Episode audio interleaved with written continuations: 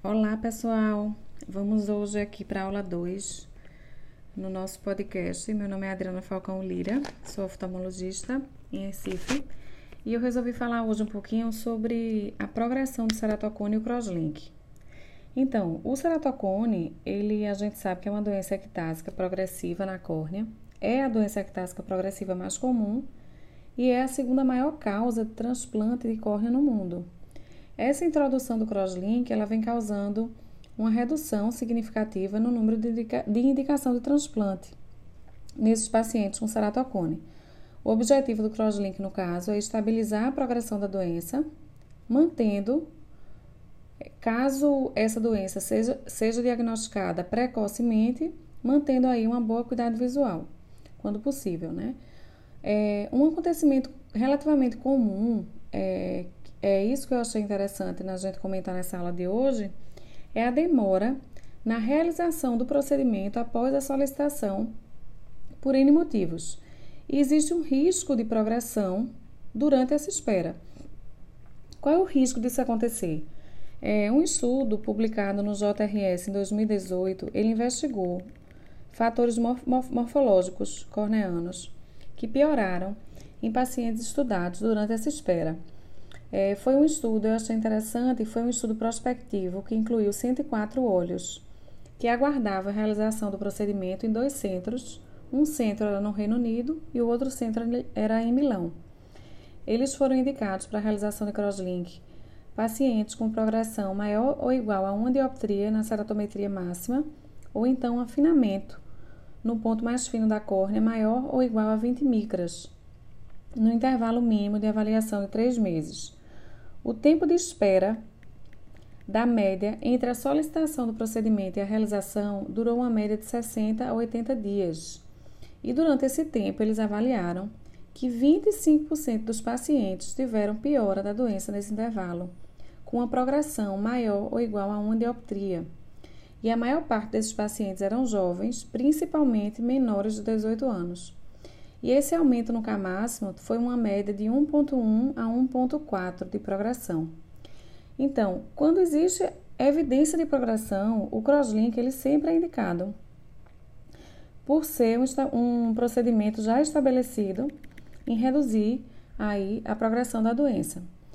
E esse aumento maior do que uma dioptria nesses 25% dos pacientes, eles podem causar danos irreversíveis, como por exemplo uma piora da acuidade visual é, inicial que o paciente tinha e isso ser é, é, não tem mais como modificar, né?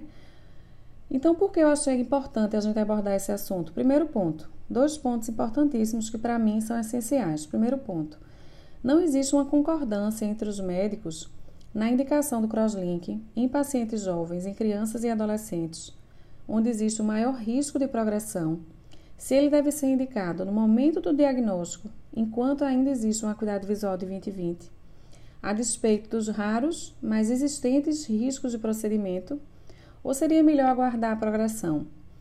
Então, o que é que eu acho importante? Eu acho importante que nós temos que garantir que esse paciente, caso a gente opte pela conduta de não indicar no primeiro momento, a gente precisa garantir que esse paciente retorne às consultas nos intervalos solicitados. Então, isso tem que ser uma uma decisão do médico de acordo com cada paciente. E o segundo plano são os planos de saúde. Eu exemplifico um paciente recente meu que foi solicitado há mais de um ano, há mais de um ano, não, mais de um mês, o crosslink em um olho. É, esse paciente ele retornou mais de dois anos depois com a pior importante da doença, pior importante da acuidade visual, perdeu a indicação, perdeu o timing aí de realização do crosslink em um dos olhos por conta do grande afinamento corneano. E o procedimento foi solicitado no outro olho. O paciente ainda tinha uma chance de realizar em outro olho. E burocracias de convênio, cada vez solicitando mais e mais documentos, é, aumentando burocracia na liberação de um procedimento essencial e um procedimento com documentação aí é, de progressão documentada, né? Então é injustificável no, no meu ponto de vista como médica. É, eu achei interessante esse caso porque eu acho que isso é uma rotina no consultório, a gente solicitar procedimentos e ter essa demora na, na liberação do convênio, principalmente, e o que isso resulta né, de, de dano para o paciente. Então, sempre vem uma pergunta para mim que eu questiono como, como médica, né? E cadê a, a, o dom médico de que o paciente sempre está em primeiro lugar? Então, a pergunta que a gente sempre tem que fazer: e se fosse seu filho? Será que já não teria sido autorizado esse procedimento? É isso aí, gente. Esse trabalho está no JRS. É, eu coloquei aí no link do podcast, tá? Próxima aula a gente vai falar um pouquinho sobre a esfericidade corneana e indução aí de aberração esférica em cirurgias refrativas.